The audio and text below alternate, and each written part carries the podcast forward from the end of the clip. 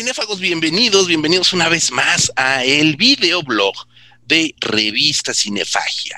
Eh, tenemos podcast, tenemos textos, tenemos un montón de cosas, pero también también de vez en cuando volvemos al videoblog y más en esta temporada que le hemos llamado Dixit, justamente porque nos gusta escuchar en sus propias palabras y en su momento justo a los creadores cinematográficos de nuestro país que están haciendo cine, que están haciendo medios audiovisuales y además retomando lo que ya les habíamos comentado en el anterior capítulo y que fue una promesa que le hice a nuestro invitado. Ya vieron la, cortinilla del, video, es eh, nuevamente eh, mi querido Adrián García Bogliano.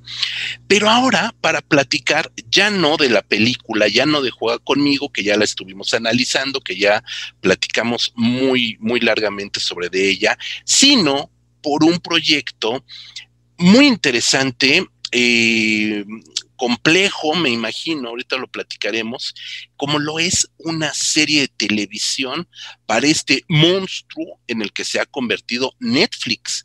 ¿Cómo es que llega Adrián García Bogliano a esta serie? ¿Cómo se produce? qué nos aporta, etcétera, etcétera. Mi querido Adrián, es un gustazo de verdad recibirte en esta segunda parte dedicada ahora a Haunted Latinoamérica. Gracias, José Luis. Un gustazo para mí hablar con vos. No, hombre, pues el gusto es mío, ¿no? Te lo decía ahorita fuera del aire. Haces tantas cosas que también este, te agradezco mucho este tiempo. Y bueno, pues vamos entrando en, en materia porque hay muchas cosas este, que platicar, creo. Lo primero, a lo mejor ahorita vamos a ir un poquito más en este formato de pregunta-respuesta lo acabo de decir, Netflix es un monstruo, es un monstruo global, ya, ya vimos el poder con el que avienta películas para nominaciones a grandes premios, el poder con el que está produciendo cosas prácticamente en todo el, no, en todo el continente, no, en todo el mundo. Y dentro de esta maquinaria hay una serie de televisión, bueno, una serie de streaming, perdón, ya es streaming, que es Haunted, que aquí en México eh, se ha exhibido como eh, lo que vi, ¿no? Una serie, una serie eh, producida en los Estados Unidos sobre, em, yo no diría cuentos, sino vivencias reales de hechos paranormales, de terror, que afectan a una persona, a su familia, a su entorno, y que se sientan a platicar sobre este hecho ¿no? Y que por el otro lado se hace una docuficción sobre lo que el entrevistado está narrando.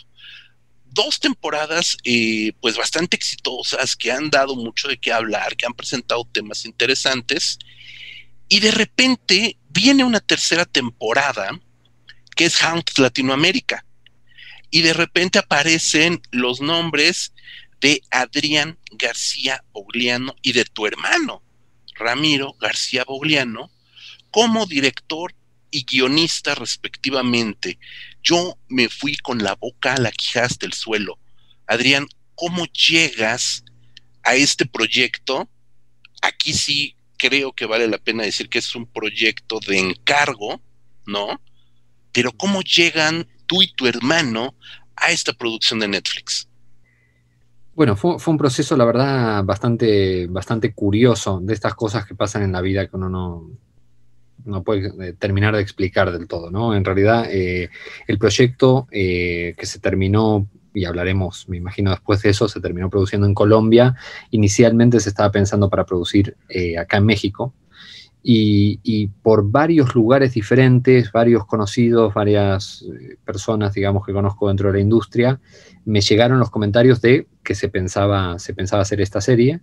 Eh, y, además, bueno, gente con la que tengo buena, buena relación, que dicen, ah, les hablé, ¿no? A la gente que está produciendo esto, les hablé, les, hablé de ti, les dije, ¿no? Que estaría muy bien que, lo hicieras tú, no sé qué, bueno, de esas cosas que quedan ahí. Y me hizo mucha gracia además porque, eh, curiosamente, tampoco es como yo vea todo lo que hay ahí en Netflix o todas las cosas de terror que salen realmente, porque realmente no, hay tiempo para hacerlo, pero ya había visto eh, Haunted y la verdad me había divertido muchísimo. Eh, ¿no? Me, había parecido un formato muy divertido, muy interesante. Eh, eh, me, gustaba lo que después fue un poco como el, la, cosa que quise explotar, que era esta idea de, digamos, que es estos programas de recreaciones, pero es un programa de recreaciones donde a la recreación se le da su propio espacio, ¿no? No, no, es de estos donde todo el tiempo tenés una voz en off contándote todo, eh, pero me, parecía muy interesante, bueno, me reuní con finalmente con el, con el showrunner de la, de la versión latina, que es Oscar Botia, es, es un showrunner colombiano, y la verdad hicimos clic muy rápido, eh, Oscar es un, digamos, no, no, no, tenía experiencia como tal dentro del terror, pero es un gran conocedor del género de terror, es un gran amante del cine, eh, y, hicimos, hicimos clic realmente muy rápido, ¿no? Y el, chat tenía muy claro, digamos, eh, el tipo, de, el tipo de, cine, el tipo de cosas que hago yo y,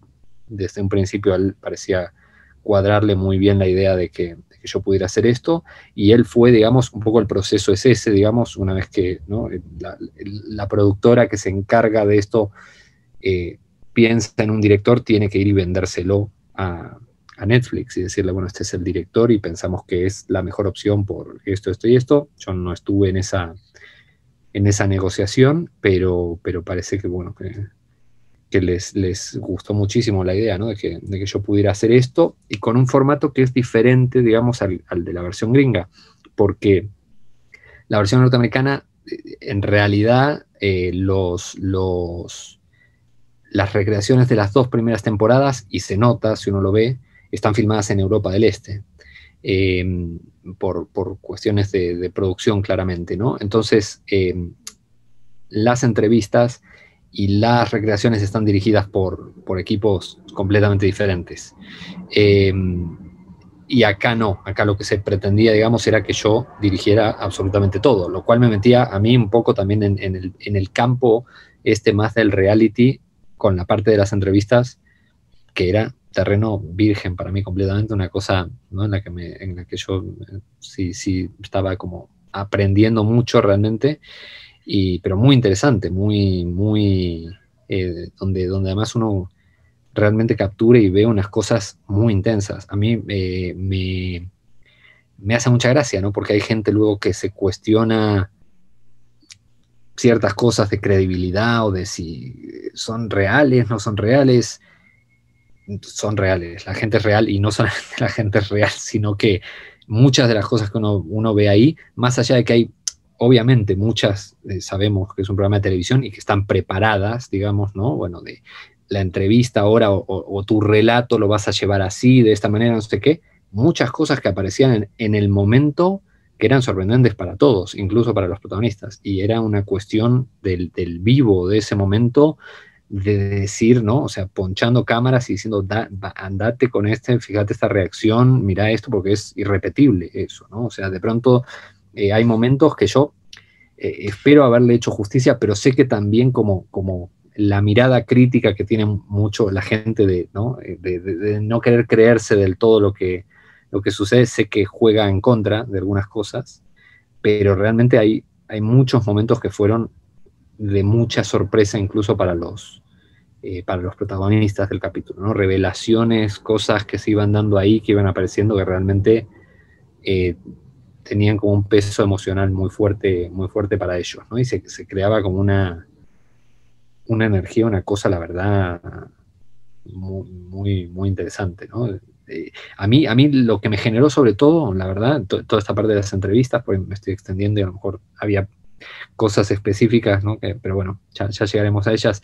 El tema es que a mí lo que me generó en, primer lugar fue como mucho, mucho respeto y mucha empatía por, la gente que contaba las historias, porque realmente era gente que creía en esas historias, más allá de que uno crea o no en fantasmas, crea o no en espíritus y exorcismos, hay una cuestión de alguien te está contando algo y para esa persona es real.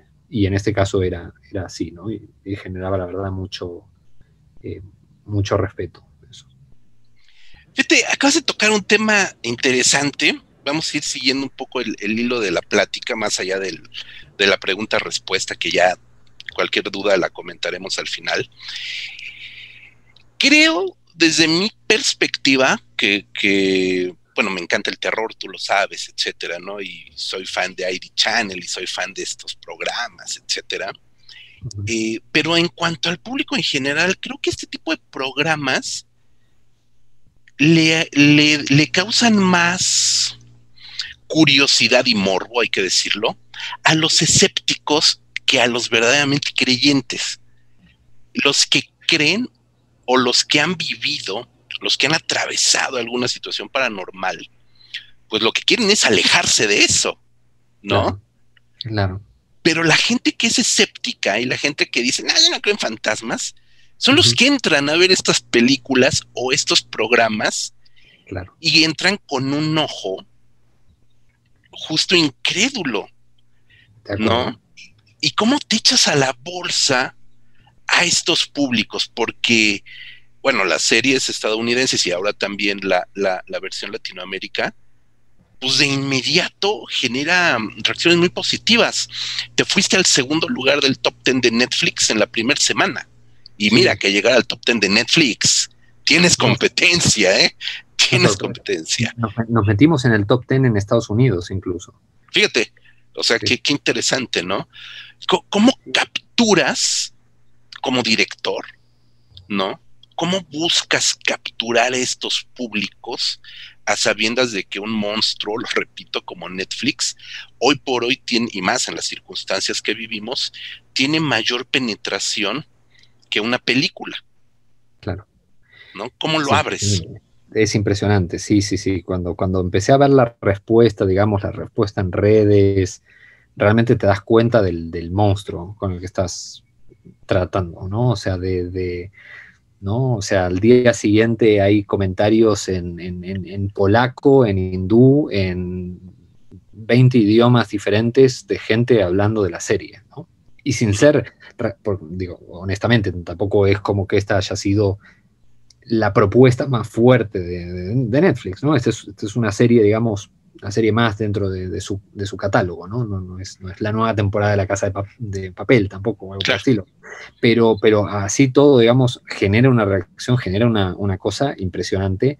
Y a mí, digamos, digamos que yo eh, eh, en eso diría que hay como un díptico, ahí hay una cosa con, con Juega conmigo, que es un, una, una, etapa, una cosa en la que entré hace un, par de años, digamos, un poco antes de, empezar todo el proyecto de Le Monster y todo, que era la idea de por qué no, por qué no jugar un poquito más con el público, ¿no? O sea, eh, después de haber hecho por ahí películas que eran como más oscuras y eran películas como más para iniciados dentro del género y, y un poco más intelectuales y esto, esta cuestión como del juego, de la cosa lúdica y de, de a ver, de, de, de, provocar de forma un poco más directa a la audiencia. Y, de hecho yo llegué a, ver la versión americana eh, porque, porque, porque escuché comentarios de, conocidos, de gente, digamos, que la había visto y que se había muerto de miedo. Conocidos que, que, que son gente que consume de forma más... Eh, más casual el terror. Y me llamó la atención eso, entonces justo por eso la quise ver, quise ver cómo, a ver qué mecanismos toca, qué es lo que está funcionando ahí. Y, es muy interesante, ¿no? O sea, es, es como, eh, nada, es, es, una cosa completamente diferente, ¿no? Que, funciona de, de, una forma, digamos, que no es nada intelectual ni nada por el estilo, sino que es algo que, que simplemente toca ciertos resortes, toca unos mecanismos ahí que, que funcionan muy bien con un, con un, montón de público, ¿no? Y la verdad a mí me, me, me, da, me, da, me, da gusto probarlo y, y, jugar un poco, ¿no? Jugar un poco. Está increíble. Eh, a nivel, eh, ¿cómo decirlo? A nivel de cancha, por decirlo de esta manera, eh, a nivel de cancha, ¿cuál fue el reto más difícil? Porque me dices que estabas también, eh, bueno, lo sabemos pues quienes seguimos tu cine, pues no estás haciendo nada que sea tipo reality ni nada que tipo que sea docuficción, no lo habías trabajado, pero aparte tienes toda la responsabilidad de crear estas mini minificciones que acompañan a la narración. ¿Cómo balance? ¿Qué, qué, cuál fue el reto más difícil para ti? ¿Y cómo balanceaste que, que una cosa no venciera o no borrara a la otra dentro de cada capítulo. Bien difícil, bien difícil ese balance. Y, por un lado, digamos, existe como una, como una Biblia de, ¿no? Porque este es un formato que ya existe y hay una Biblia de do's and don'ts y cosas que se pueden hacer y cosas que no, más o menos el esquema que, hay que seguir, pero hay, muchas zonas grises, muchas cosas en las que uno es como prueba y error y cada capítulo te va eh, pidiendo cosas diferentes. Para mí, digamos, la lucha, y no lo digo en, un mal sentido, ¿eh? una lucha creativa interesante, linda, que, me gustó, que yo eh, tenía por ahí porque esto es interesante, digamos, Netflix está como muy compartimentado de una forma impresionante. La verdad que el trabajo con ellos es, muy bueno y muy efectivo. Y, a su vez, la verdad, eh, sentí, dentro de que era un formato, un trabajo por encargo, un formato ya muy establecido, sentí mucha libertad, la verdad, como para tomar un montón de decisiones estéticas, creativas, siempre, por supuesto, de la mano, todas muy consultadas con el, con el showrunner, ¿no? que finalmente quien tiene la última palabra, pero, pero sentí mucha, mucha libertad y mucho espacio, realmente, cosa que es, es curiosa y es, de hecho no es lo que yo esperaba cuando empecé. Cuando empecé yo siempre estaba esperando, bueno, acá el tercer día me, van a llegar notas de, del tío Netflix diciéndome, te falta eh, coverage de esto y te falta el close-up de no sé qué, no, nunca, nunca hubo una interferencia de nada por el estilo. Eh, yo pensaba también, bueno, yo voy a entregar un corte de lo que me parece a mí y luego ya ahí me desentenderé y, seguirán sus editores, su gente. Y no, eh, seguía hasta el proceso final, hasta el corte final, hasta el último efecto, hasta el último detalle. Eh, pero, pero creo que parte de la, de la mayor discusión que había, digamos, es que como está tan compartimentado Netflix, digamos, nosotros produjimos para la parte eh, de, no ficción, cosa que es curiosa, porque gran parte de esto es ficción, en el sentido de que son estos, eh, estas recreaciones son ficciones, es como, ¿no? claro. Más allá de que uno, esté representando algo que, pasó, no deja de ser una ficción. Eh, y, pero como estábamos en, el, en, la parte de no ficción, digamos, tocaba digamos, tener un diálogo que tenía mucho que ver justamente con esto, con, con, el reality, con estructuras que tienen que ver con el reality y con cosas, digamos, donde había que trazar la línea y yo ahí es donde tenía que pelear mucho para que la línea del reality no se, no se comiera al terror, sobre todo por una cuestión, digamos, de que em, a mí eh, lo que más me gusta del formato justamente es esto, es esta cosa que tiene un poco como de campfire story, ¿no? Nos juntamos, te empiezo a contar y te digo, y una noche, y te dejo esos puntos suspensivos y entra la, recreación, ¿no? Eh, y, siempre estaba la idea de, bueno, pero la gente tiene que darse cuenta que esto es real, entonces que, sí, que, siga la voz en off para que, ¿no? Para que dialogue con la ficción y yo ahí es donde siempre estaba como tratando de pelear de, no, saquemos, saquemos, saquemos, no, no tanta voz en off, no tanta voz en off, no tanta voz en off, para que justamente no se perdiera el terror, ¿no? O sea, el hecho de que vos entraras, digamos, básicamente si vos tenés una voz en off hablándote por encima de un jumpscare o de un momento de no sé qué, no, no, no va a funcionar. Eh, porque estás, ¿no? estás como fuera de la, de la ficción. Eh, entonces era como tratar de, ir, eh, realmente era una cuestión de prueba y error, la verdad, de ir probando los límites. A veces yo me pasaba porque bueno, acá necesitas este elementito extra, necesitas realmente esta línea extra de que el personaje real diga algo que le dé un poquito más de contexto a lo que estás viendo.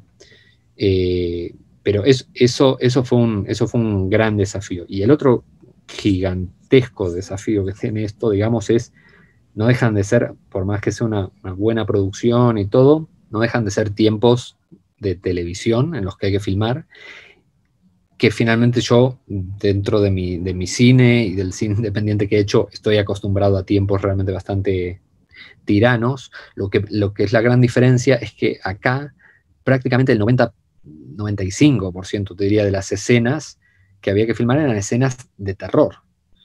Y cuando uno hace una película de terror, el 95% de las escenas no son escenas de terror, no en el sentido de, ¿no? de se va a mover algo, va a aparecer un monstruo, ¿no? hay un efecto, hay un no sé qué. No, no son así las películas. Las películas normalmente tienen por lo menos un 30, un 40% que son diálogos, que, exposición de cosas, presentación de personajes, plot.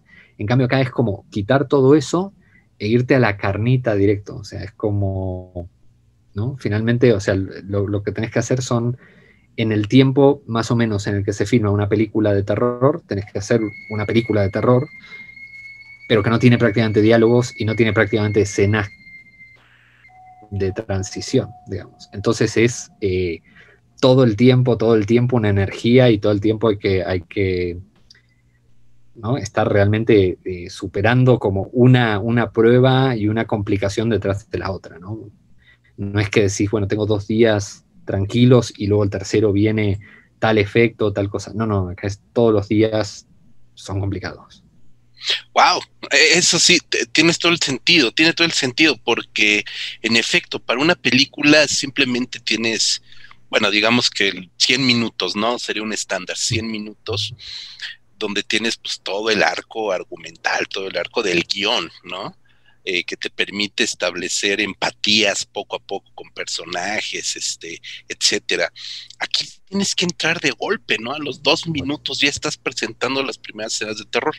Eso es interesante y te hablaba yo de del balance porque eh, hay que invitar a la gente a que vea Haunted Latinoamérica, evidentemente, pero, pero eh, sin spoilerear, creo que ya queda un poco claro cuál es el formato toda la parte también que es eh, donde tienes a los personajes reales narrando su historia, eh, pues son, si tenemos que hablar de un género, sería drama, porque evidentemente lo que están contando es algo triste, es algo fuerte, es algo que marcó su vida, que marcó en algunos casos su infancia y de ahí hasta su momento adulto.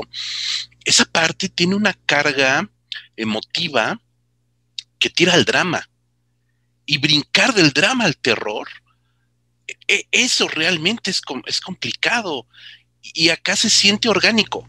O sea, creo que esa parte es lo que verdaderamente impresiona, ¿no? No hay, no hay una ruptura, no hay un corte brusco, no hay un hachazo, técnicamente hablando, no me refiero a un hachazo de, de, de jumpscare, ¿no? Este, sino que fluye. Esa parte y, aquí va esta otra pregunta. ¿Esa parte fluye así en los guiones de Ramiro? ¿Cómo llega Ramiro este, a este proyecto? Tú lo llamas, tú lo presentas.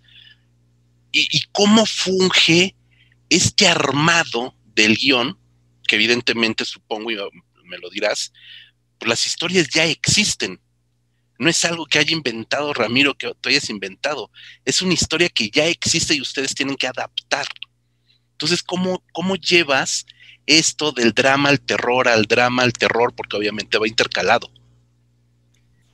Es, es, un, proceso, un proceso bien complejo, bien complejo. Y ahí, digamos, dentro de, la, de las cosas tremendas de la, de la, pandemia, ahí nos ayudó en algún sentido la pandemia, porque, eh, digamos, nosotros eh, filmamos llegamos con, con, lo justo a terminar de filmar las entrevistas antes de que fuera el, lockdown de, marzo del año pasado.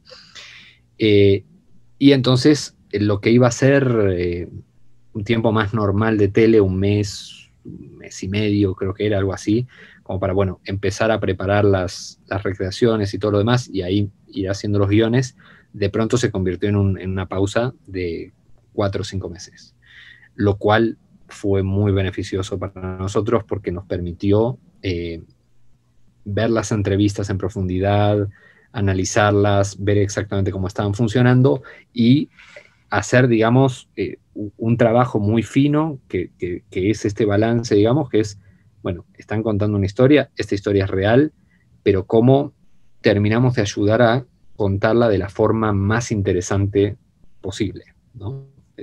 La verdad, digo, en general teníamos muy buenos, muy buenos narradores de por sí, pero no, estaba esta cosa de por ahí necesita una cierta ayuda, una cierta cosa, entonces era como, bueno, mira, a lo mejor están estos dos episodios que no, no, estamos alterando nada realmente de, la realidad, pero simplemente los, ¿no? los vamos a, colocar al revés. Y eso va a ayudar porque este es más fuerte que este, entonces eh, tiene más sentido que suceda más adelante, para que haya una, una idea, con una, una, sensación de progresión dramáticamente, ¿no?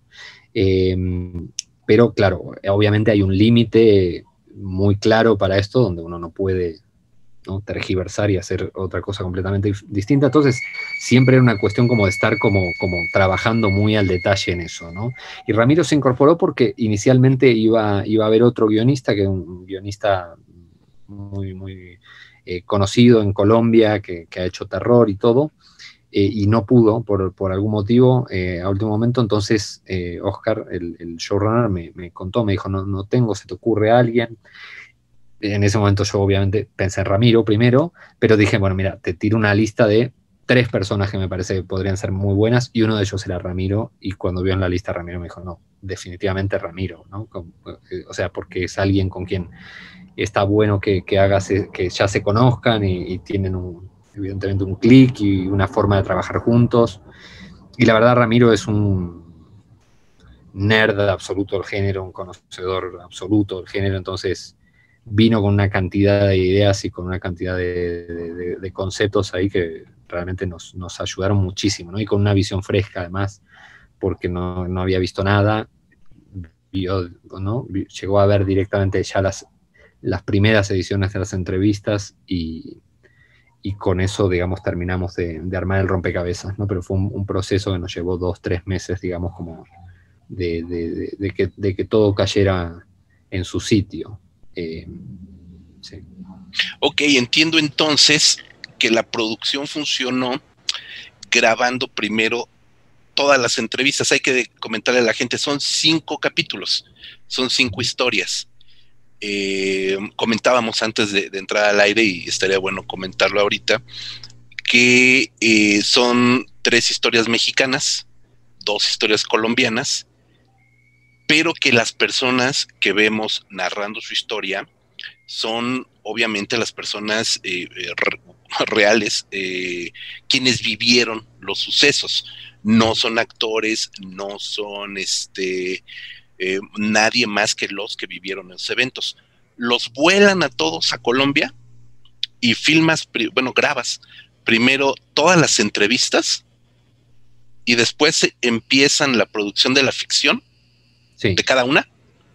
Sí, sí, sí. Y el tema además fue, digo, justo eso, ¿no? Eh, había un tiempo, digamos, que era bastante, eh, bastante amable para hacer las entrevistas y fue este momento de, eh, parece que es un poco más serio el tema del COVID, a ver qué medidas hay, se está poniendo más serio, mucho más serio. Van a cerrar Colombia pasado mañana, tenemos que terminar ya. Así de, váyanse, ¿no? largo de aquí. Eh, eh, sí, yo, yo estuve a punto, a punto de tener que quedarme en Colombia encerrado cinco meses. Eh, ¿no? fue, fue todo, toda una, cosa muy extraña, pero bueno, la verdad no. El ritmo era muy bueno, la verdad, y, sí, sí, sí daba para poder, ¿no? Como acelerar un poco y, poder hacerlo. Y luego, sí, la idea era básicamente filmar back to back todas las todas las ficciones, digamos, todas las recreaciones, incluso, digamos, con un concepto que, a mí me, interesaba, digamos, que lo tuvieran claro, digamos, la gente de, producción, eh, que era, digamos, yo no soy de esos directores, que sorprendentemente hay muchos, que eh, quieren una unidad así absoluta de, dramática y que, que les gusta filmar en orden y no saltar cosas. Yo más bien lo que les dije es, yo estoy acostumbrado a lo contrario, entonces, eh, ¿no? Por ahí filmábamos en un mismo día pedazos diferentes de pedazos de diferentes capítulos, incluso, no, solamente en desorden, sino incluso me, y filmamos a la mañana parte de un capítulo y a la tarde parte de otro, por, una cuestión práctica de, de, la locación, ¿no? De, bueno, ahí en el piso de arriba vamos a estar haciendo tal cosa y en el de abajo vamos a hacer esta otra escenita de, este otro capítulo. Entonces, la verdad como que nos entendimos muy bien, fue como muy, muy práctica, muy dinámica, la, muy dinámico el trabajo y bueno, y, muy complejo, pero muy satisfactorio, ¿no? De, hecho, fuimos, creo que la primera, una de las primerísimas eh, producciones que tuvieron luz verde para empezar a, filmar en Colombia, ¿no? Después del COVID. Eh, y bueno, con unas medidas de seguridad muy, muy altas, muy estrictas, muy rígidas, que, que bueno, que, hicieron del trabajo algo totalmente diferente a todo lo que, a todo lo que había hecho yo. Wow, entiendo que entonces hasta les ahorraste una buena lana, ¿no? Porque si te puedes grabar este distintos episodios en un mismo día, pues si les estás ahorrando este horas de, de, de, producción, está increíble. Había, había, que, había, que, había que gastar todavía mucho en la posta, así que. Me imagino. Ah, eh, fíjate, acabas de decir algo bien padre, no, no lo tenía pensado o no todavía. La postproducción es buenísima, ¿no? La, postproducción está muy bien trabajada. Fue, fue lo más lento, fue tardado, le invirtieron mucho tiempo al, a la post. Lo, que tuvimos también fue ahí, hubo una cosa buena con la pausa que tuvimos en, en ¿no? estos meses entre que empezó el lockdown y que pudimos volver a filmar, eh, fue que la gente, por ejemplo, de VFX pudo avanzar muchísimas cosas que, y, pudimos conceptualizar muchas cosas que, de otra forma habría que haber sacado mucho más rápido, ¿no? Entonces eh, estuvo este tiempo que en realidad fue muy bueno, además porque al ser la primera vez que trabajábamos juntos, ¿no? Con, todos estos equipos, con toda esta gente, realmente era, importante tener como esa curva de, aprendizaje todos y de, tomarnos un poco los tiempos, ¿no? Eh, siento que en ese sentido nos ayudó. Y luego en la post, la verdad que tuvimos eh, un tiempo, un tiempo, eh, a ver, es que es muy complicado porque hay que estar eh, haciendo el corte del capítulo 1 y empezando el capítulo 2, y cuando llegas al 3, en realidad ya tenés que hacer el segundo corte del capítulo 1 más el no sé qué del 2, y así es como se te van sumando y de pronto hay un momento donde estás saltando y, viendo tres, cuatro capítulos a la vez eh, que están en diferentes etapas, ¿no? Entonces, un, trabajo, la verdad, muy complicado, digo, justamente por eso, sobre todo en series un poco más largas, eh, se suele dividir para que haya varios directores. Yo me alegro de haber, de, haberme aventado yo todo, todo el, todo el, todo el show.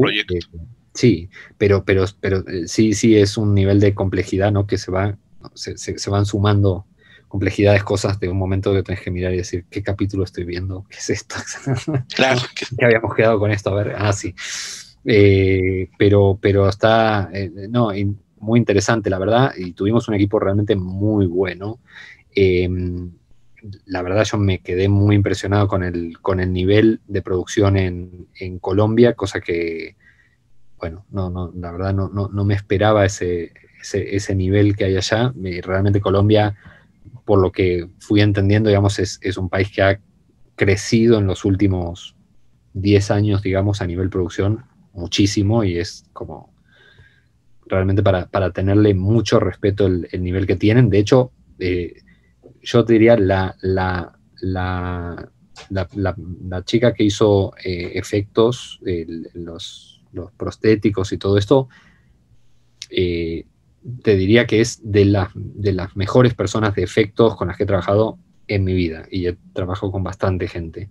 Realmente me quedé impresionado con muchas de las cosas que hizo. Impresionado. La veía ahí en vivo en el set y decía, esto es, esto es un efecto, esto es real, porque no, ya no me doy cuenta. Qué interesante, qué interesante. Y Adrián, yéndonos a los capítulos, decíamos, son cinco tres historias mexicanas, dos historias colombianas. Eh, ¿Cómo las escogen? Ahí me gustaría saber, porque son cinco. Y, historias o mitología popular en Latinoamérica, hay para aventar para arriba, ¿no? Desde la Patagonia hasta el Río Bravo, ¿no? Eh, ¿Cómo escogen estas cinco? ¿Tuviste algo que ver en, haber escogido estas cinco, eh, hubo algo que se hubiera quedado que dijeras, ay, esta historia me hubiera encantado, pero, pero solo son cinco, ¿y quién decidió que solo fueran cinco? Bueno, eh, ¿quién decidió que solo fueran cinco fue el COVID, realmente. porque iban a ser seis. Oh. Eh, y, esto, esto fue justo parte de lo que pasó de, bueno, con las entrevistas llegamos a cinco y en el momento en que llegamos a cinco eh, había de todas formas, un, digamos, hay, hay, compromisos ahí que tienen que ver con eh, cantidad de tiempo, más o menos, ¿no? o sea, bueno, compromiso eran seis capítulos de, de, media hora, digamos, aproximadamente. Eh, y entonces, ¿no? Quedó la idea de, bueno, cuando retomemos para hacer las ficciones, grabamos la última, la última entrevista. Pero lo que me pasó a mí durante la, durante la filmación de las entrevistas, realmente que yo, bueno, yéndome un, pasito para atrás, el, eh, aquí quien seleccionó las historias y hizo un trabajo espectacular con eso, con varios equipos de investigación, un equipo de investigación acá en México, otro en Colombia.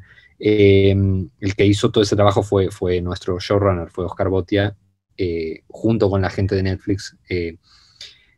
Pero, pero bueno, Oscar hizo un, trabajo impresionante porque además ese es como su, su fuerte, ¿no? En el tema del, del reality ahí por, por eso además, cuando hicimos las entrevistas, yo me sentía como muy protegido y muy bien porque él realmente es un maestro absoluto de, ese tema. Eh, y, él, eligió las historias, yo llegué un poco ya como en el final del proceso, di algunas opiniones mínimas, pero ya más o menos ya estaba todo eh, prácticamente decidido, ¿no? Pero había dos historias que fueron las que estuvieron dando vueltas para convertirse en la sexta historia. Eh, iba a ser una de, México, cuando ya empezaron las restricciones, fue, bueno, bueno, podemos cambiarla por una de Colombia, que es espectacular, es muy buena, que, se queda afuera. Eh, las, dos realmente eran, muy buenas historias. Eh, y, estaban ahí, ¿no? Y, seguíamos un poco con la idea de, bueno, tal vez cuando retomemos, filmamos esa entrevista, pero lo que pasó entre, entre medio es que cuando grabamos las entrevistas, yo no había visto algunas cosas, pero no estaba tan eh, interiorizado en las, en las entrevistas como, como estaba Oscar, que había tenido mucho contacto con los entrevistados y todo.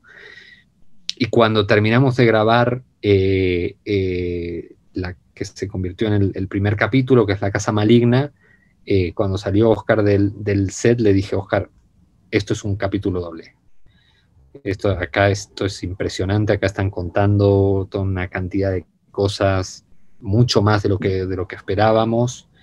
Esto es un capítulo doble, ¿no? Y él se quedó ahí y me dijo, bueno, puede ser, veámoslo, no sé qué. Y de pronto ya cuando, cuando íbamos desarrollando las entrevistas, empezó, ¿no? Yo seguí, seguí insistiendo, digamos, con esta idea del capítulo doble y empezó a hacer cada vez más sentido. Y entonces ya con la idea de, de que fuera un doble finalmente, que, ya les hizo sentido a Netflix, a todo el mundo, dejen si, si hay, hay suficiente. Eh, ahí ya fue la idea de, bueno, podemos quedarnos con cinco y con eso llegamos más o menos al, minutaje, digamos, ¿no? Que, que, que, se, pensaba para que durara la serie, ¿no? Eh, hay todo un análisis, hay toda una cosa que a mí me pasa muy por arriba, pero que tiene que ver justamente con, con los minutos este, con toda la, con toda, que lo tiene muy estudiado la gente de Netflix, que bueno, es, realmente todo, todo, toda una ciencia que tienen ellos ahí bastante, bastante interesante. Sí, justo e, era lo de lo que te iba a comentar, La Casa Maligna, que es un episodio mexicano ubicado en Monterrey, este dura 47 minutos. Justo lo que dices del minutaje, no dura 45, dura 47, ¿no? Está interesante. Supongo que, como dices, tendrá su, su porqué. Eh, y el resto duran 29, 30 minutos. ¿No? Qué bueno, te adelantaste, ¿no? A esta, esta pregunta. Y es una historia, creo que es una historia, de, es una de las historias más dramáticas, justamente de lo que hablábamos hace unos minutos. Eh, la presencia de, de, de la mujer que, que, narra lo que le está sucediendo durante un tiempo, pues largo, de, su vida y, ires y venires a la casa maligna, este hace que fluya, hace que fluya muy bien. Me gusta mucho el, episodio. En lo personal, bueno, me gustan todos, pero el diablo baila en Semana Santa, wow.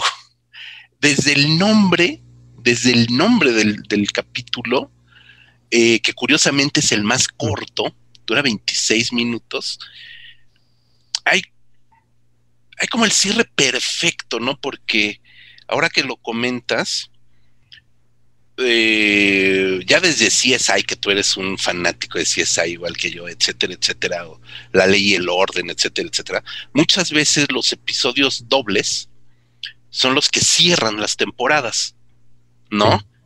Aquí es el que abre, ¿no? Y el que cierra, supongo que, también tiene una razón de ser que haya sido este, el Diablo Baile en Semana Santa, que además es, es una gozada de episodio, ¿no? Tuviste que ver también en esta parte de cómo irlos acomodando, fue decisión también algorítmica, de acuerdo a cómo se maneja Netflix. Puramente algorítmico, eso es puramente Netflix y sus estudios. Mi, mi, de hecho, de hecho, cuando yo le dije eso al, showrunner saliendo de la entrevista, lo que yo le dije es, es un gran capítulo doble y debería ser el, capítulo doble final. Es a, la ah, fase completa, ¿no? Para mí era, con esto termina la temporada.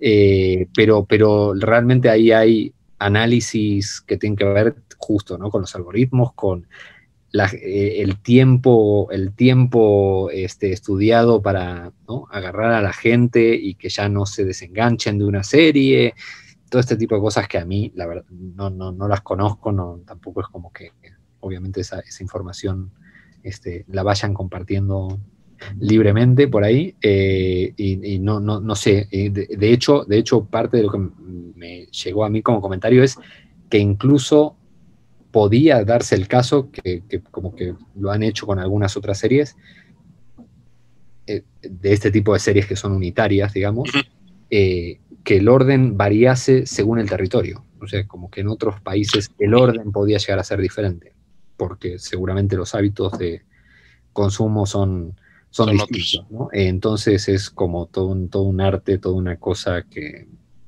bastante, bastante interesante, pero eh, poco esotérica para mí. ¿Y, sabes, sabes si en otras regiones estén en distinto orden? No lo, no, no, ya no lo supe, la verdad. Sí, no, eso no, no, no, no, no, he movido de todos mis contactos en el mundo. Este, en Estados Unidos está funcionando muy bien. Eso, eso también este, se ha podido, se ha sabido, pues. Sí, la, serie funcionó muy bien, se metió, se metió en el top en Estados Unidos. Y una cosa curiosa, digamos, que ha pasado es, eh, curioso, porque digo, nosotros salimos como de la, de la marca Haunted, eh, que, lo cual te da una seguridad y te da un formato y no sé qué, pero también hay mucha gente que no conocía Haunted y ha descubierto Haunted a través de, de Haunted Latinoamérica, ¿no? De hecho, ahora, este, hoy mismo, si, si te fijas en el, en el en, el, en, Netflix. En el top 10. En la parte, de series, eh, Haunted está en tendencias. Haunted, la, la, las primeras, ¿no? La, americana. Lo cual te habla de, ¿no? Gente que le interesó esto y dijo, a ver qué, era esto otro que no, lo conocía, ¿no? Ok, sí tiene sentido. Tiene sentido porque obviamente pues, Latinoamérica es un supermercado, ¿no? Y les hablas en su lengua, con sus historias, con sus mitos, folclores, ¿no? Pues les llegas directamente a la entraña. Infinitamente, lo sabemos esto, ¿no?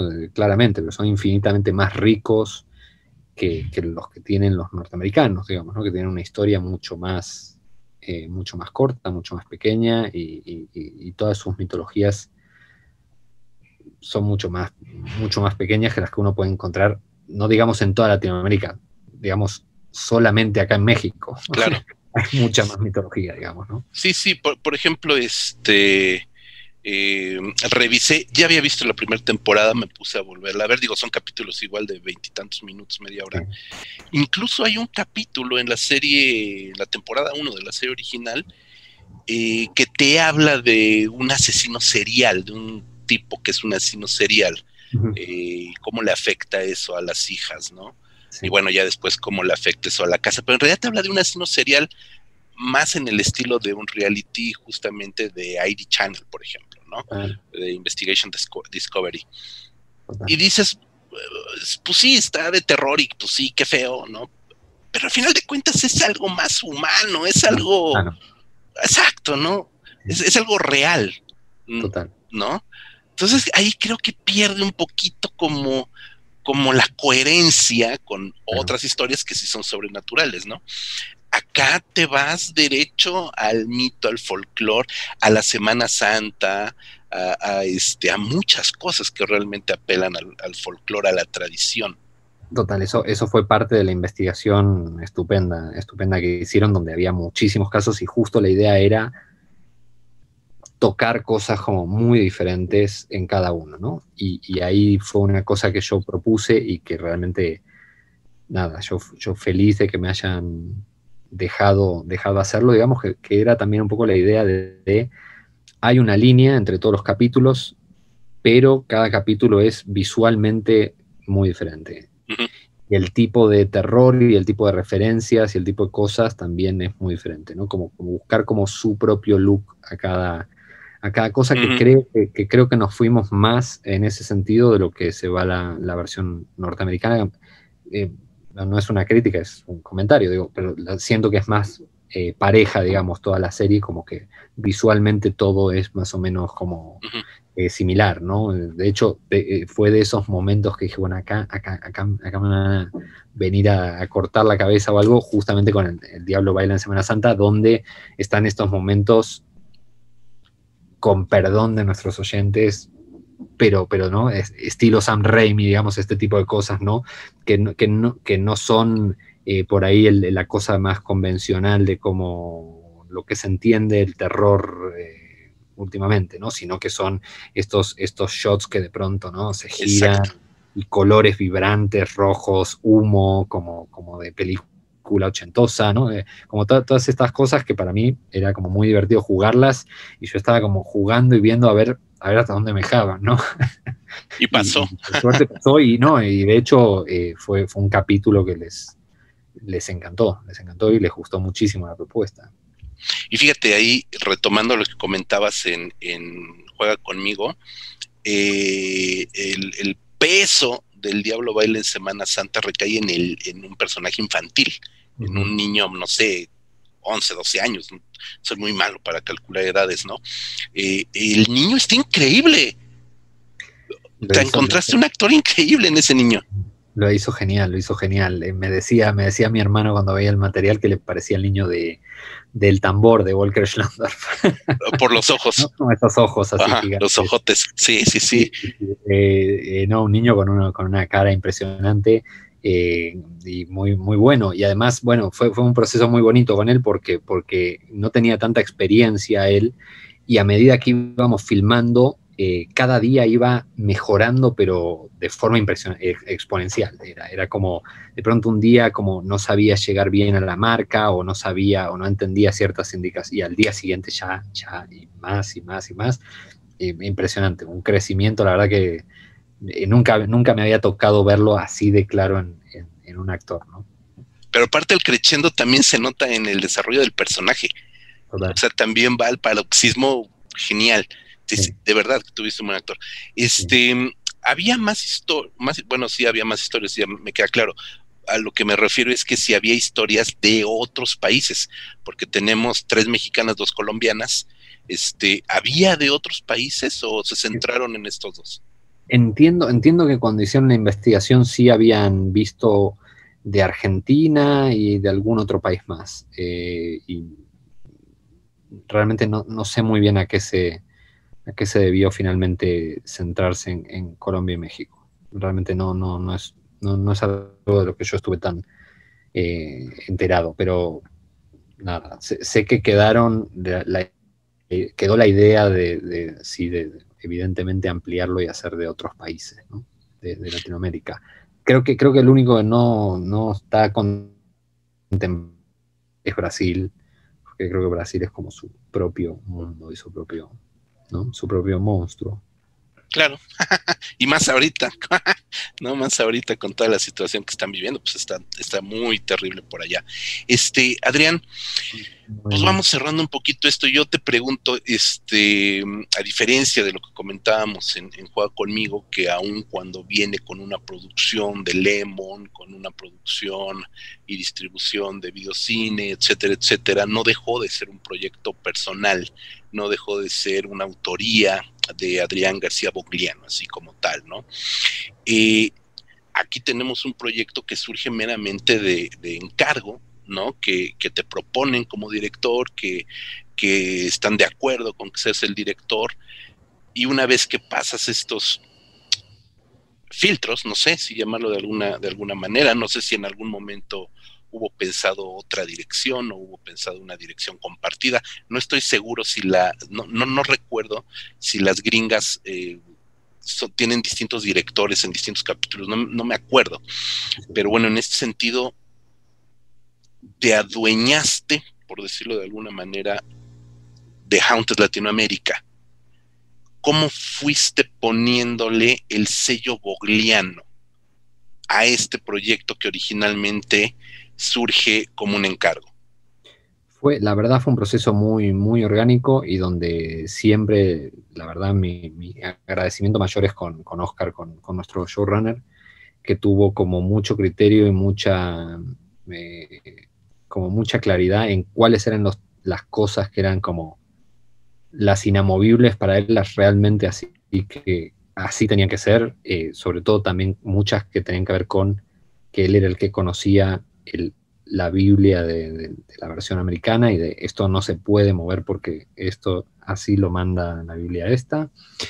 Eh, pero también, la verdad, siempre me dio muchísima, muchísima confianza y muchísimo espacio. Yo, yo entré justamente eh, inexperto en, este tipo de relaciones, ¿no? Con un showrunner, con la idea de, bueno, voy a dirigir, pero no le, evidentemente no, no, no, no quiero pisarle los pies a él ni nada y realmente lo que, lo que terminó siendo fue una mancuerna impresionante eh, y un trabajo donde, donde ¿no? yo de pronto tenía una idea y él la, la, agarraba rapidísimo. ¿no? Recuerdo un, capítulo que era, por ejemplo, eh, una escena que medio lo, lo habíamos charlado, pero no, no, estaba definido al 100, ¿no? Y de pronto me, me, me doy vuelta en el set y le digo, esta tiene que ser como la escena de, de nuevo con estas referencias no, no, muy pues, de los maestros, ¿no? Pero, pero le dije, este, esto, tiene que ser como la escena del hombre que sabía demasiado de Hitchcock, de la, escena de ¿Qué será, será? de Doris Day. Se lo dije y me dijo, sí, perfecto. Y eh, tener ese diálogo con alguien como, ¿te entendió qué es lo que estás diciendo? ¿De qué estás hablando? Y se sube, y se sube a eso y vamos, dale, hagámoslo. Eh, eso, la verdad, no, no, no tiene precio no tiene precio. Y, fue un poco así, la verdad, de ir proponiendo cosas, ir viendo cosas y, siempre, ¿no? Obviamente hay, negociaciones, hay cosas, hay todo, pero, pero, pero se dio todo de una manera realmente muy, muy orgánica, muy natural y realmente yo me sentí, me sentí muy cómodo y muy, que, tuve mucho espacio para, para jugar y para proponer. No, no, no, extrañaste, digo, aquí hay mucho, eh, en el buen sentido de la palabra, eh, hay mucho CGI, hay mucho VFX. Este, ¿No extrañaste hacer algo más, más artesanal? A ti que te gusta también como la parte mucho más artesanal del trabajo de efectos especiales.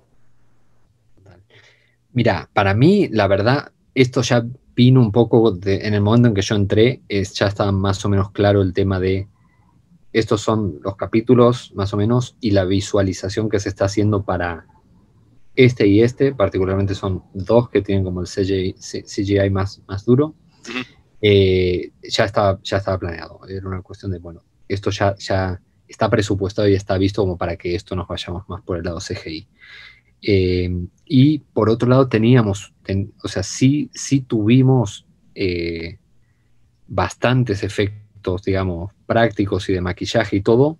Eh, sobre todo era, era un poco eso, ¿no? Un poco la, proporción era tres capítulos más fuertes de, por el lado de maquillaje y dos capítulos más fuertes por el lado del CGI. Y la verdad, yo, yo entré un poco con esa idea y con ese juego y me, divertí porque la verdad también me sacó a mí un poco de mi, de la zona que, en la que yo suelo jugar y en la que me gusta jugar en la que me siento más cómodo.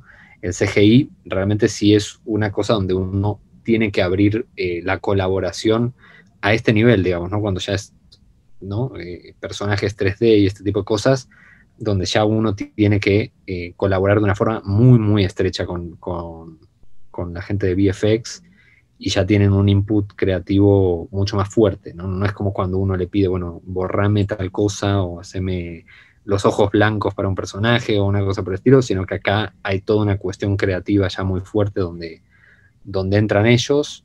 Eh, a mí me, gustó, la verdad, por, el aprendizaje, porque tuvimos un, equipo realmente que es muy profesional, muy bueno eh, detrás y que, bueno, tuvimos todo un trabajo de previs y de un montón de, de procesos y cosas con el que yo estoy familiarizado, pero no, no por ahí al nivel eh, de detalle en el, que, en el que trabajamos acá, ¿no? Eh, y la verdad me, me, gustó.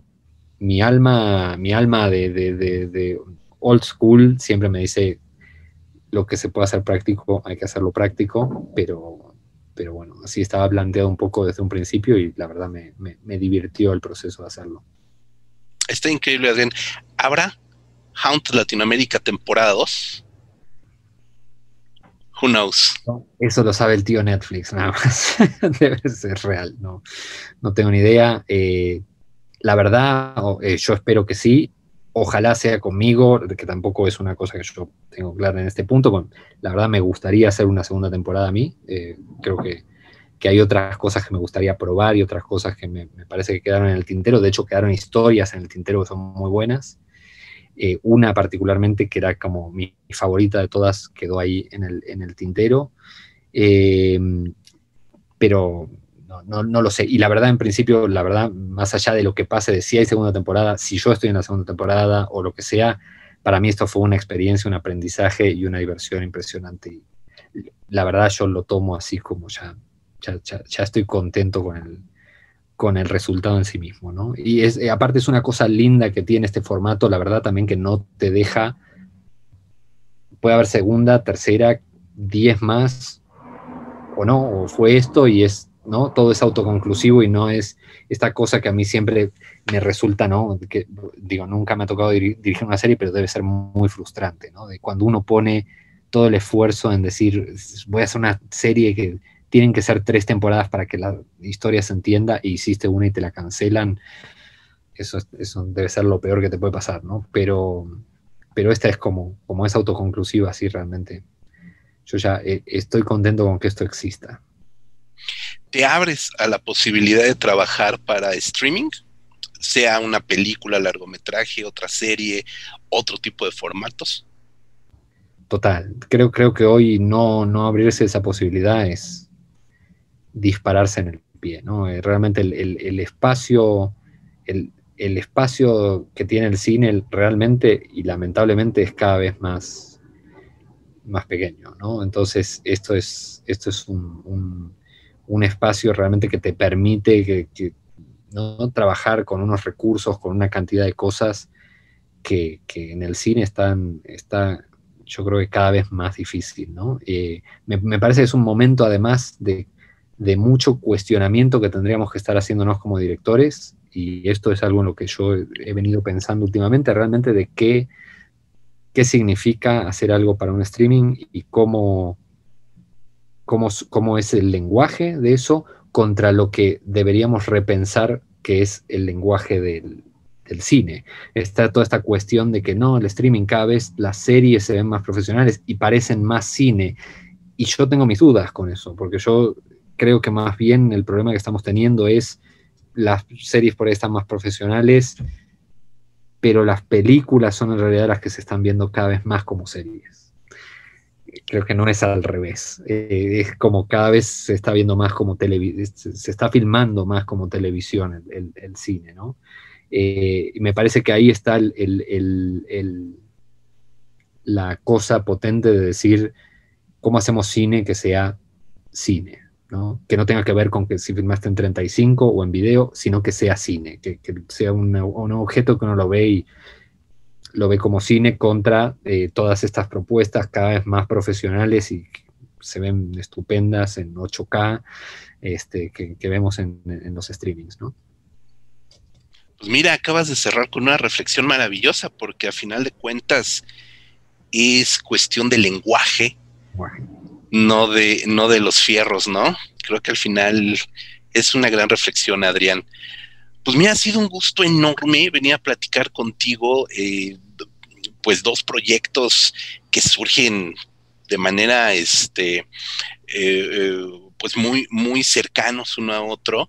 Eh, curiosamente, ¿no? Este, paradójicamente, uno para cine, uno para tele, ambos con muy buena recepción. Yo te felicito porque realmente has corrido, no, es, no has corrido con suerte, no, porque la suerte pues, es encontrarte un peso y gastártelo en cualquier tontería, ¿no? Es producto de un trabajo de años, ¿no? De, de, de, ser constante.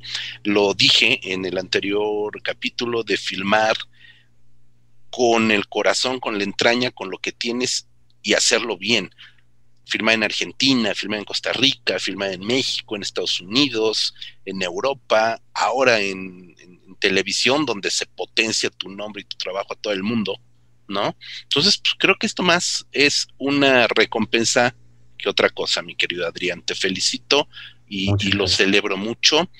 Este, supongo que ya volver a platicar contigo ahora por Svart Circle, este, ya, sería, sería demasiado, podríamos hacer mejor nuestra propia serie para platicar, pero qué bueno, qué bueno saber, qué bueno saber que pronto, no sabemos todavía cuándo, pero que pronto nuevamente tendremos algo diametralmente opuesto, de verdad, ya tuvimos la oportunidad de ver tu película sueca eh, en el Festival Mórbido, evidentemente, en pantalla grande además, este, para que la gente siga conociendo el trabajo de Adrián García Bogliano y que las puertas fílmicas o de streaming se te sigan abriendo. Adrián, es un gusto. Muchísimas gracias, José Luis. Te agradezco muchísimo la invitación. Un gustazo hablar con vos. No, hombre, pues al contrario, muchísimas gracias y nos despedimos. ¿Algo que quieras agregar, que quieras recomendar, que nos quieras decir a los cinéfagos? No, no, no, espero que la gente eh, que, no la haya visto y que le dé curiosidad a partir de esta charla a ver la serie, la vean eh, eso, con, su popcorn y, ¿no? la, tomen como, como el objeto pop divertido que, que, yo creo que es y con el, con el, con el espíritu con el que se hizo, ¿no? Pues extraordinario, mi querido Adrián, muchísimas gracias. Eh, le agradezco también a todos los que nos están acompañando en eh, nuestro canal de YouTube, en Revista Cinefagia en YouTube. Acuérdense www.revistacinefagia.com para textos escritos, críticas, alguno que otro ensayo, algunas que otras entrevistas también que estamos publicando, pero sobre todo crítica de cine, no solamente de género, es nuestra prioridad, pero no solamente el género fantástico. El podcast en Spotify, iBox, Amazon Music, donde quieran lo pueden encontrar. Y por supuesto que también si no tienen la oportunidad de sentarse una hora frente a la compu para ver esta entrevista, pues la tendrán también, por supuesto, en la versión podcast en Spotify. Muchísimas gracias. Te reitero todo mi agradecimiento, eh, Adrián. Eh, mi agradecimiento a todos los que nos están viendo y escuchando. Hasta la próxima.